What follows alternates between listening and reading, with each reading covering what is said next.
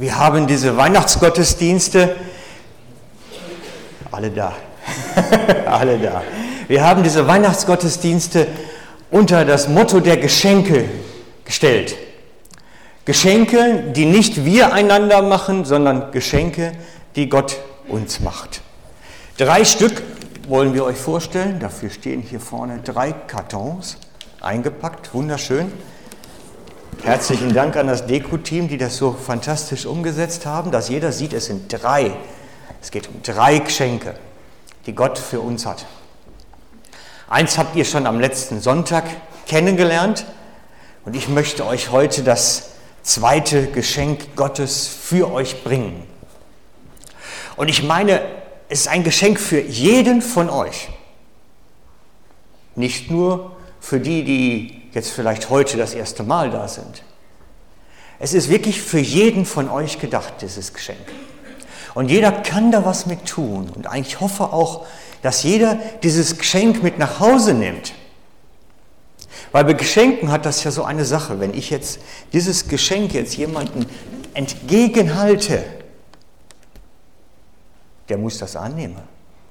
Der muss das in die Hände nehmen und auspacken. Weil sonst hat er da nichts von. Und ich denke, mit Gottes Geschenken ist das manchmal so, dass er uns da ein Päckchen hinhält und wir stehen dann davor und überlegen, na, ist das wohl recht?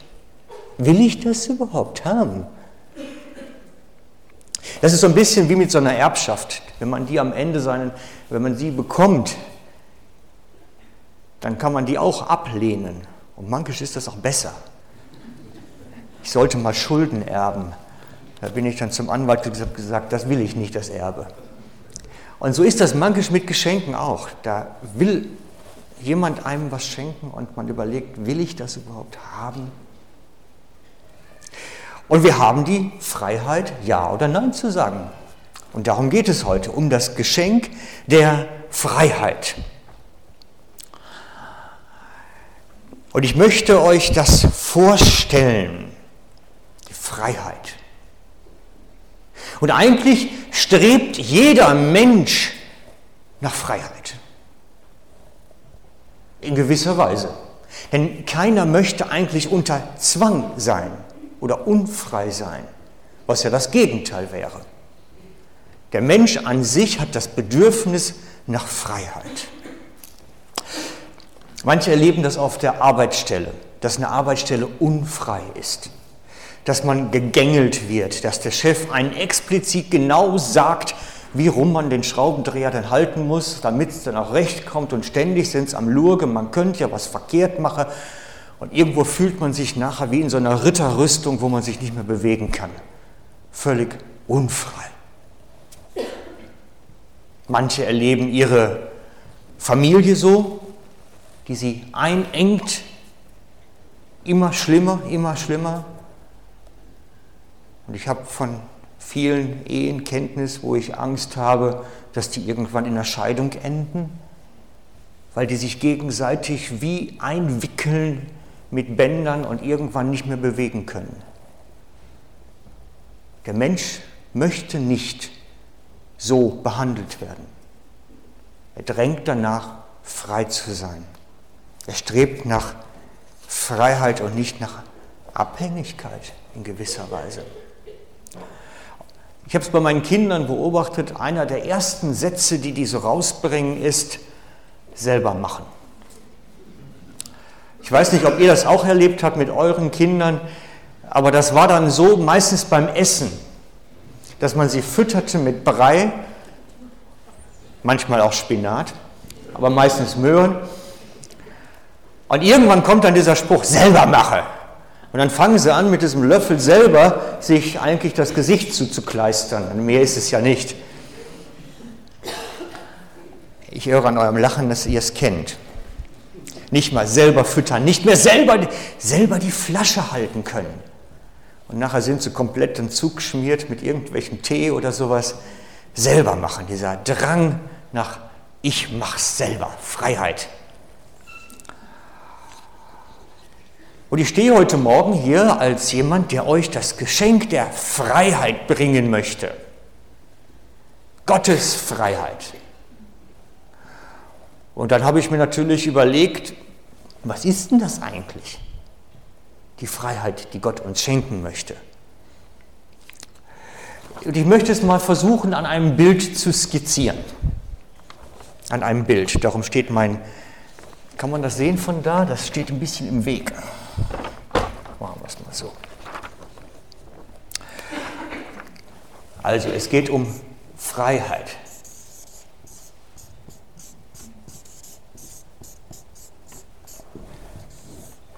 Und wir nehmen hier mal einen Bereich, da sagen wir,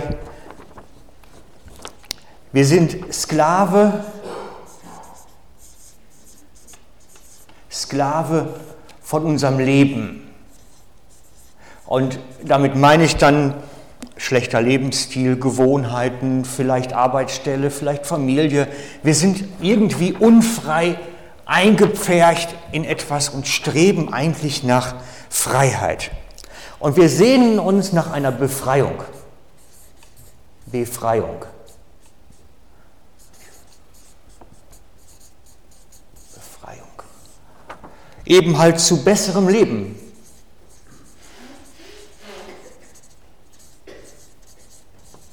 Und in gewisser Weise Autonomie. Autonomie. Da wollen wir doch hin. Das ist unser natürliches Bestreben als Menschen. Da wollen wir hin. So. Eigentlich in jedem irgendwo angelegt. Aber ich muss euch enttäuschen. Das ist vielleicht landläufig so die Meinung und die Ansicht. Aber das ist nicht das, wie Gott das sieht, wie er uns sieht. Und ich möchte euch jetzt so ein bisschen das vorstellen, was Gottes Ansicht dazu ist, wie er das beurteilt. Er sieht das nämlich anders. Er sagt nicht, dass wir Sklave unseres Lebens und unserer Lebensgewohnheiten sind, das streichen wir mal hier gleich durch, sondern er sagt, wir sind Sklave des Bösen. Ich stelle das erstmal so in den Raum.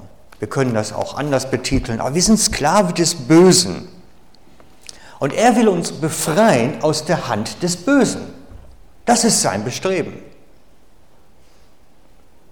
Der befreit uns nicht aus unserem schlechten Leben, sondern aus der Gewalt eines anderen. Und das ist ein großer Unterschied. Und ich möchte euch zeigen, wohin er uns befreien möchte. Weil dann durch wird auch klar, woher das kommt. Wohin wir befreit werden sollen. Denn er entlässt uns in gewisser Weise nicht in die Autonomie. Das stimmt ja nun nicht. Ich möchte eine kleine Geschichte vorlesen von einer Mannschaft, die segelt, die auf einem Segelschoner unterwegs ist und die in die Freiheit segeln möchte. Sie sagten, wir wollen niemand mehr untertan sein. Sie waren es leid, abhängig zu sein. Die in den Schiffen. Abhängig vom Wind, der einfach weht, wo er will. So haben sie die Segel runtergeholt, die Masten zersägt das Segeltuch zerrissen, frei sein vom Diktat des Windes. Auch die Ruder haben sie über Bord geworfen. Den Steuermann mit seinen Ratschlägen gleich hinterher. Den Kompass und sämtliche Geräte, die sie bedienen mussten, nein, frei wollten sie sein. Niemandem untertan. Kein Kurs, keine Himmelsrichtung verpflichtet, keinem Land zugehörig, kein Hafen als Ziel, frei. Auch die Erinnerungen warfen sie über Bord und den Glauben. Nun trieben sie dahin, unabhängig und orientierungslos. Die ersehnte Freiheit kann zum Albtraum werden, zu einem echten Albtraum. Und es gibt Menschen, die erleben das praktisch. so einen Albtraum dann. Ich möchte als Beispiel anführen die Sklaven zur Zeit der ersten Gemeinde in Rom, römische Sklaven. Es waren viele Sklaven in Rom. Man ging davon aus, etwa ein Drittel der Bevölkerung war versklavt oder waren als Sklaven in Rom. In unterschiedlichsten Funktionen, als Lehrer, als äh, Haussklave für Haustätigkeiten in Fabriken oder Gewerbe müsste man besser sagen und so weiter.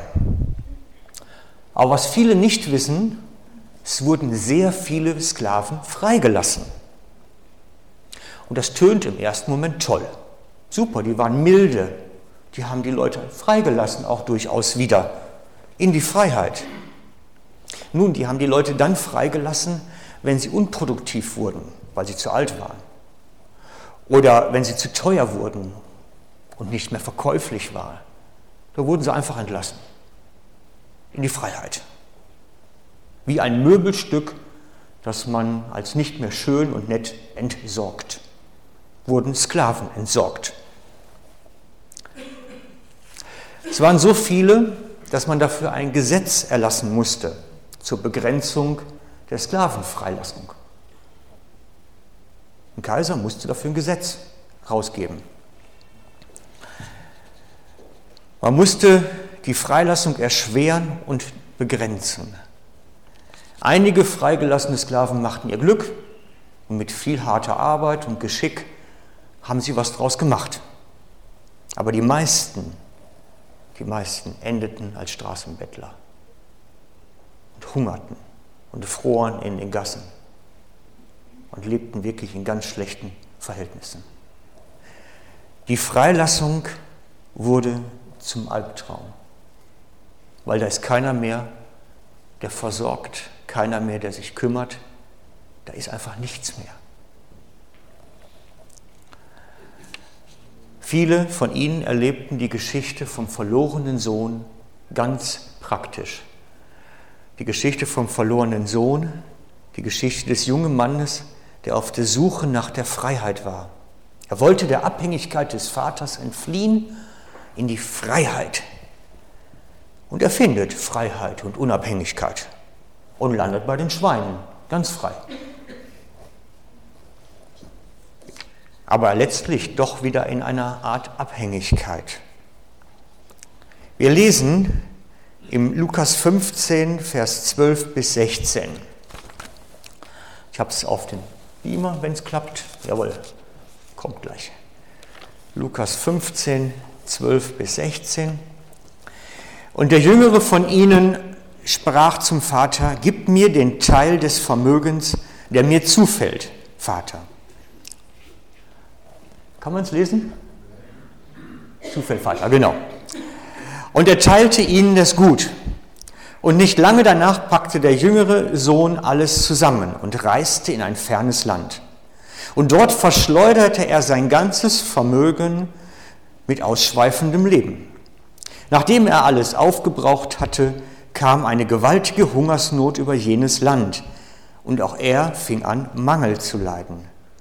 Da ging er hin, hängte sich an einen Bürger jenes Landes, und der schickte ihn auf seine Äcker, die Schweine zu hüten. Und er begehrte seinen Bauch zu füllen mit den Schoten, welche die Schweine fraßen.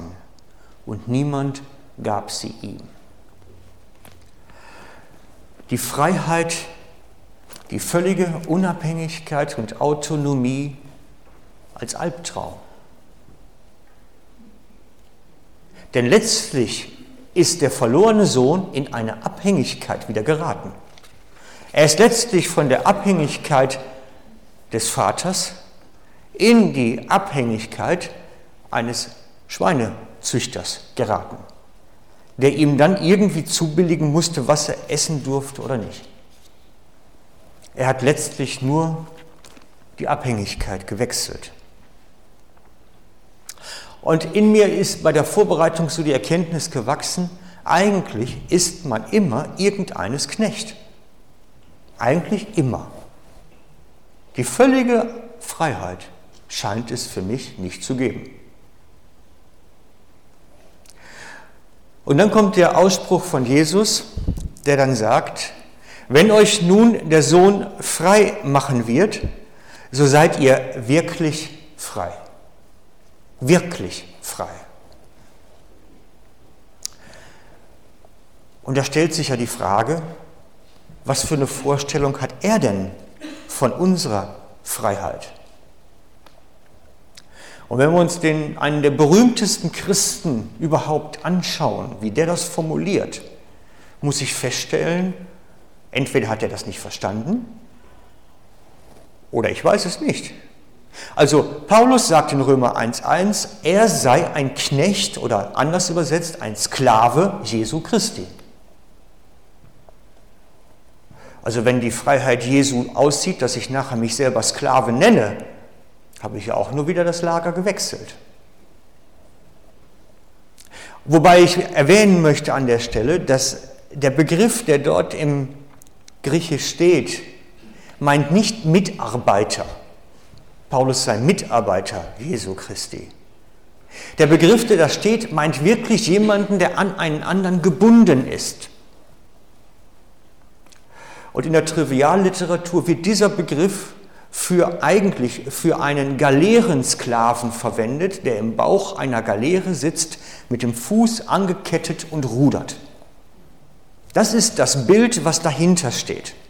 So hat sich Paulus verstanden. Als Sklave, als angebunden. Und Jesus sagt, wenn euch nun der Sohn frei macht, seid ihr wirklich frei. Also so frei schien mir der Paulus nun nicht zu sein, wenn er sich selber Sklave nennt. Also müssen wir unser Bild, was wir hier haben, irgendwie modifizieren. Das passt nicht. Denn wir stellen fest, dass Jesus uns nicht zu einem besseren Leben und der Autonomie befreit. Das ist nicht sein Ziel, sondern Jesus befreit uns damit wir sein Sklave sind.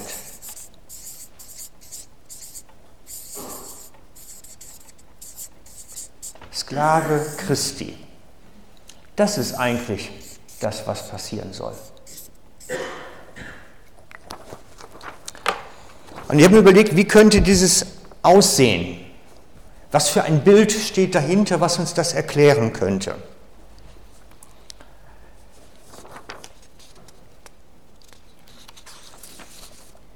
Ich möchte ein Bild zeichnen von einem Steinbruch. Ah. Von einem Steinbruch. Und zwar einer dieser Steinbrüche, wo man früher Gefangene zum Steineklopfen schickte, damit sie schöne quadratische Klötze für den Straßenbau oder für die Häuser machten. Und wir sind die Sklaven, die da drin hocken. Ich stelle mir das wirklich vor, wie man es früher sowas sehen konnte. Ich habe letztens noch einen Film gesehen, Invictus, da zeigten sie so eine Szene, wie das mal aussah. Und ich habe mir vorgestellt, wir hocken da drin, in diesem Steinbruch. In der Sonne, schwitzend, in Leinen, Gewändern, barfuß und klopfen mit Hammer und Meißel Steine. Tag ein, Tag aus. Zerzaustes Haar, unrasiert, ungeduscht, mit dem Nötigsten ernährt, hockt man da und klopft und klopft. Und die Tage gehen nicht vorbei. Und dann kommt Jesus in diesen Steinbruch und verhandelt mit dem Besitzer und sagt, den, den will ich. Den will ich jetzt haben. Und er kauft frei. Der Sklave muss natürlich sagen, will ich oder will ich nicht. Das ist ja immer der, schlussendlich der Punkt. Und dann nimmt er diesen Sklaven mit sich in sein Haus. Er kauft ihn nicht frei und sagt, nun geh, die Welt steht dir offen. Er wird nicht in die völlige Autonomie entlassen, sondern er wechselt den Besitzer. Und das ist das, wo wir oft stolpern. Wenn Jesus uns freikauft aus der Hand des Bösen, werden wir nicht in die Autonomie entlassen, sondern wir wechseln den Besitzer. Das ist der Punkt. Und da müssen wir aufpassen immer wieder, dass wir das Recht verstehen. Jemand ist Sklave, sind wir immer. Und wenn Jesus uns freikauft von dem alten Sklaventreiber, dem wir früher gehört haben, sind wir jetzt sein Eigentum. Wir sind nicht freigekauft und kriegen gesagt, nun geh. Also, wir wechseln den Besitzer. Das ist die wichtigste Erkenntnis. Die Freiheit Jesu bedeutet, dass er jetzt der Eigentümer ist.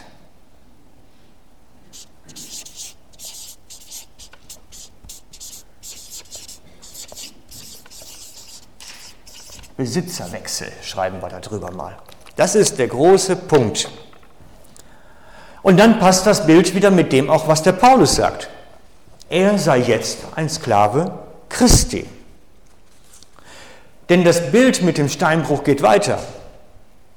Jesus schickt uns ja nicht in seinen Steinbruch, damit wir dann weiterklopfen, sondern er nimmt uns mit sich in sein Haus und wäscht uns die Wunden und gibt uns ein neues Gewand.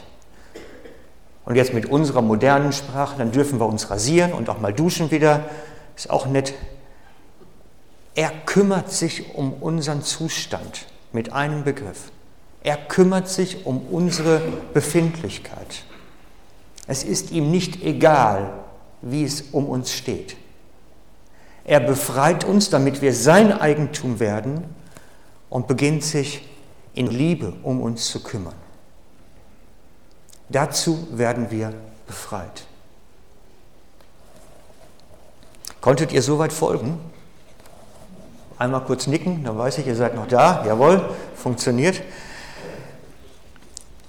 Ich möchte noch auf eine Diskussion eingehen, die die Theologie lange, also für alle Theologen jetzt aufmerken. Das ist eine theologische Diskussion zwischen Dr. Martin Luther und Erasmus von Rotterdam gewesen.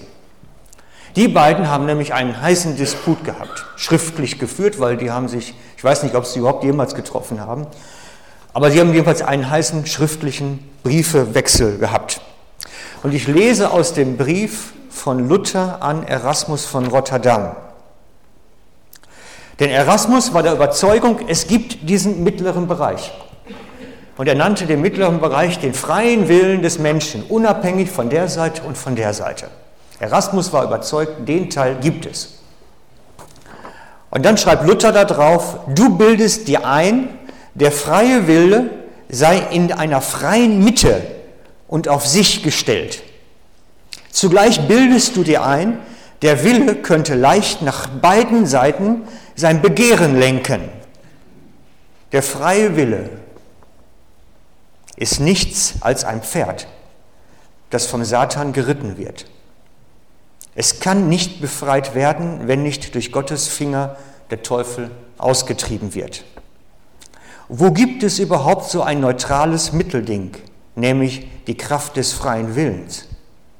Entscheidungen, die weder Christus, das heißt der Weg, die Wahrheit und das Leben ist, noch ihr Tun Lüge und Tod sein soll. Ein Mittelding, das weder etwas noch nichts ist. Er sagt, das, was wir als dieses Mittelding, wir haben ja alle unseren freien Willen, wir sind doch nicht in der Hand des Bösen, sagt er, nein, das ist alles ein Bereich. Das gehört zusammen. Das gibt es nämlich nicht eigentlich, den freien Menschen. Der Mensch ist entweder Sklave Christi oder Sklave des Bösen. Das ist die Auffassung von Luther. Und er beschreibt das wie ein Pferd, von irgendjemandem wirst du geritten. Frage ist nur von wem. Und das finde ich eine logische Erkenntnis. Und das können wir eigentlich jeden Tag beobachten. Das ist Erfahrungstheologie. Das können wir sehen. Natürlich ist das nicht bei jedem, der nicht Christ ist, wahrnehmbar, dass er jetzt vom Satan geritten wird. Der traktiert ihn ja auch nicht ständig. Nicht jeder Ackergaul muss 24 Stunden auf den Acker. Aber der Teufel kann mit ihm sein Spiel treiben. Das ist die Wahrheit. Und ich möchte euch bitten, doch einmal euch selbst zu hinterfragen. Wer treibt mich an? Wer ist derjenige, der mein Reiter ist? Wer reitet mein Leben? Bin ich Sklave Christi? Kann ich das so formulieren? Wenn nicht, ist die Wahrscheinlichkeit doch recht hoch, dass da jemand anders in meinem Leben seine Finger im Spiel hat. Die Wahrscheinlichkeit ist recht hoch. Und das mag lange Zeit gut gehen, aber irgendwann knatscht es und dann kommt es nimmer gut. Das ist bedauerlicherweise so. Wenn du in die Freiheit geführt worden bist von Jesus, dann hast du die Stationen der Wüste der Veränderung und dem Ankommen im Land der Ruhe, wir haben das vor einiger Zeit gehabt hier, erlebt. Vielleicht bist du noch in der Wüste der Veränderung, dann liegt das Land noch vor dir. Aber das ist das, was uns prägen sollte, dass wir Veränderung erleben, dass wir erleben, dass Christus in uns beginnt sein Werk zu tun. Daran erkennen wir, dass wir in die Freiheit geführt worden sind. Dass plötzlich die Frucht des Geistes, Liebe, Freundlichkeit, Sanftmut und diese ganzen Dinge, die unseren Charakter ausmachen, größer werden, dass am Charakter spürbar wird, dass sich da etwas tut, dass Christus in mir an seinem Werk ist, weil wir in die Freiheit geführt worden sind, weil er unser Reiter ist.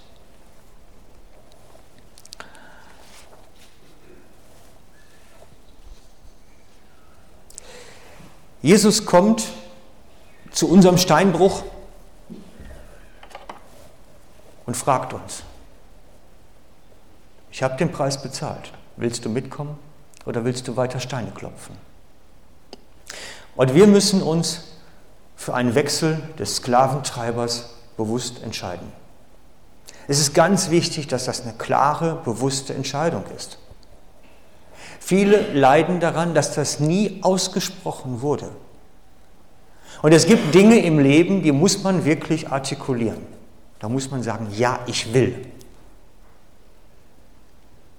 Und das ist mir auch für euch wichtig, dass ihr irgendwann diesen Punkt habt, wo ihr sagt, ja, ich will den einen nicht mehr und ich will jetzt den anderen. Ich will es. Und am besten mit einem Zeugen, dass jemand anders das gehört hat und mir dann irgendwann mal bestätigen kann, wenn die Zweifel kommen und die Anklagen der mir bestätigen kann, es ist wirklich so. Du hast den Herrscherwechsel praktiziert. Okay soweit? Ich hoffe. Denn es gibt auch Zeiten bei uns, die wir uns Sklave Christi nennen, wo dann der alte Sklaventreiber wieder ankommt und anklopft und sagt, hey, wolltest nicht mitkommen? Bei mir war es doch auch nicht schlecht. Und manchmal hat man so einen verklärten Blick. Das Volk Israel in der Wüste hat dann immer gesagt, oh, wir wollen zum Pharao zurück. Da war es immer so toll mit dem Fleisch und so, das war ganz prima Ernährung da. Die hatten so einen verklärten Blick, wie es früher war. Ich erlebe das immer früher auch bei den Leuten, die beim Militär waren. Wenn das zehn Jahre her ist, dann ist es auch so ein verklärter Blick, wie toll das alles war damals. Wenn man da drin ist, ist das gar nicht so lustig. Aber nach einer gewissen Abstand ähm, sieht man nur noch die netten Sachen. Meistens. Und das geht bei uns genauso. Bei uns klopft ab und zu der alte Sklaventreiber an und sagt uns dann, hey, bei mir war es doch auch nicht schlecht. Komm doch mal wieder zurück, um uns wieder zurückzuholen. Und das passiert. Immer wieder. Dass wir gelockt werden mit Versuchungen, Zweifeln, dass wir gelockt werden. Der Teufel lockt das Fleisch, sagt Paulus. Er lockt es oder sticht es und provoziert es. Provoziert unseren Ego, unseren inwendigen alten Menschen, provoziert er immer wieder und lockt uns Wichtig ist, wir werden fallen, jeder von uns. Die Sünde wohnt im Fleisch, Römer 7 und 8. Die Sünde wohnt in uns. Und wir werden daran stolpern, immer mal wieder. Die Grundsatzentscheidung aber lautet, wir sind sein Eigentum. Das muss feststehen. Auch ein Sklave, der seinem Sklavenbesitzer wegläuft, bleibt sein Besitz, auch wenn er nicht da ist. Er bleibt in seinem Besitz. Und das ist mit uns das Gleiche. Wenn wir eine Zeit haben, wo wir von Gott weglaufen, die gibt es, gerade bei jüngeren Menschen öfter, die so im Teenie-Alter mal wieder aufbrechen und sagen, ach, ich will mit der Gemeinde nichts mehr zu tun haben, kommt alles vor. Wenn die Entscheidung des Besitzerwechsels getroffen worden ist, habe ich keine Angst darum. Denn der neue, gute Sklavenbesitzer wird seinen Besitzanspruch immer geltend machen und sagen, er ist mein Eigentum. Und darum ist mir das wichtig, dass wir das alle für uns geklärt haben. Wem gehöre ich? Wessen Eigentum bin ich? Und es ist nicht schlimm, wenn wir da unsicher sind. Das ist kein Problem. Ich habe erst vor drei Wochen einen 87-jährigen Mann kennengelernt, der mir erzählte, dass er sich mit 84 eigentlich erst bekehrt hätte. Aber er hätte fünf, 20 also Jahre vorher schon Gemeindeleiter gemacht.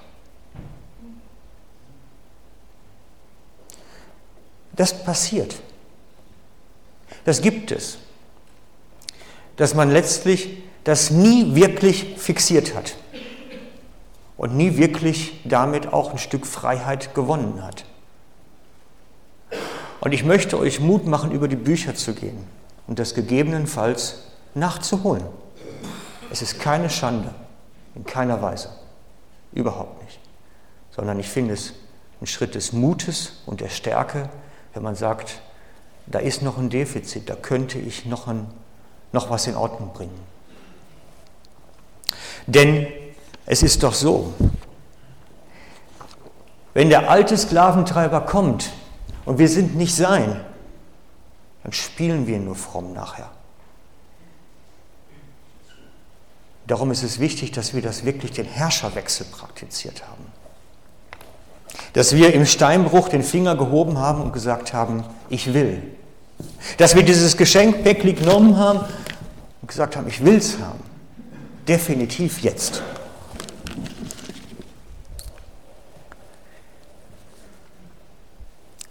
Und ich möchte euch Mut machen, wenn euch das heute bewusst wird, das auch heute festzumachen. Ganz klar. Nicht nach Haus zu gehen, am besten gar nicht erst den Kaffee unten zu trinken, nicht erst wieder versanden lassen, sondern wirklich festmachen. Und ich weiß, dass mit Chris und Hans-Jörg da Leute nachher sind, die euch da wirklich Schritt für Schritt begleiten können und mit euch ein Gebet sprechen können und das fixieren können. Und da hoffe ich drauf. Die dir zusprechen können, du bist befreit. Punkt. Und ich bin Zeuge dafür. Dass wenn diese leise Stimme im Ohr dann kommt, ist es wirklich wahr? Sollte es wirklich so sein? Könnte es nicht auch anders sein? Wisst ihr, das ist die Kunst des Teufels, der sät uns Zweifel. Wie war das bei Adam mit Eva? Sollte Gott wirklich gesagt haben? So begann der Satz. Zweifel säend. Und darum ist es wichtig, dass wir das geklärt haben für uns. Jesus lädt uns ein, dass Weihnachten sein Geschenk zu uns kommt, dass wir sein Weihnachtsgeschenk erleben können, bei uns in unserem Leben, dass er sich um unsere Wunden kümmern kann, um das, was mit uns passiert ist in diesem alten Steinbruch dass er sich um unsere Narben kümmern kann. Er möchte das, denn er ist ein guter Sklavenbesitzer, der seine Sklaven nicht einfach in die Freiheit entlässt, wenn sie zu alt wären oder unbrauchbar wären. Er meint es gut mit uns. Ich möchte mit uns beten.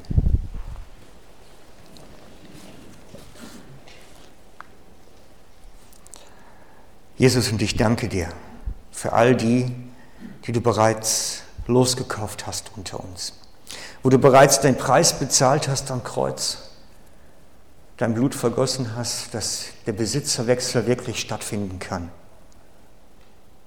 Und ich möchte dich bitten, dass du in uns allen, die das erlebt haben, dieses Geschenk, was du da wirklich für uns gemacht hast, größer werden lässt. Dass die Dankbarkeit in uns dadurch überwiegt und wir ein freudiges Herz bekommen. Und ich möchte dich bitten, dass du all denen nachgehst, die da noch keine Sicherheit drin haben, dass sie dieses spüren können, dass du sie ziehst zu dir, dass du sie begehrst, dass du der Herrscher sein möchtest über ihr Leben. Wirke du an unseren Herzen Hilf, dass die Sehnsucht der Befreiung größer wird als die Angst vor der Veränderung. Wirke du an uns und in uns und unter uns durch deinen Heiligen Geist. Amen.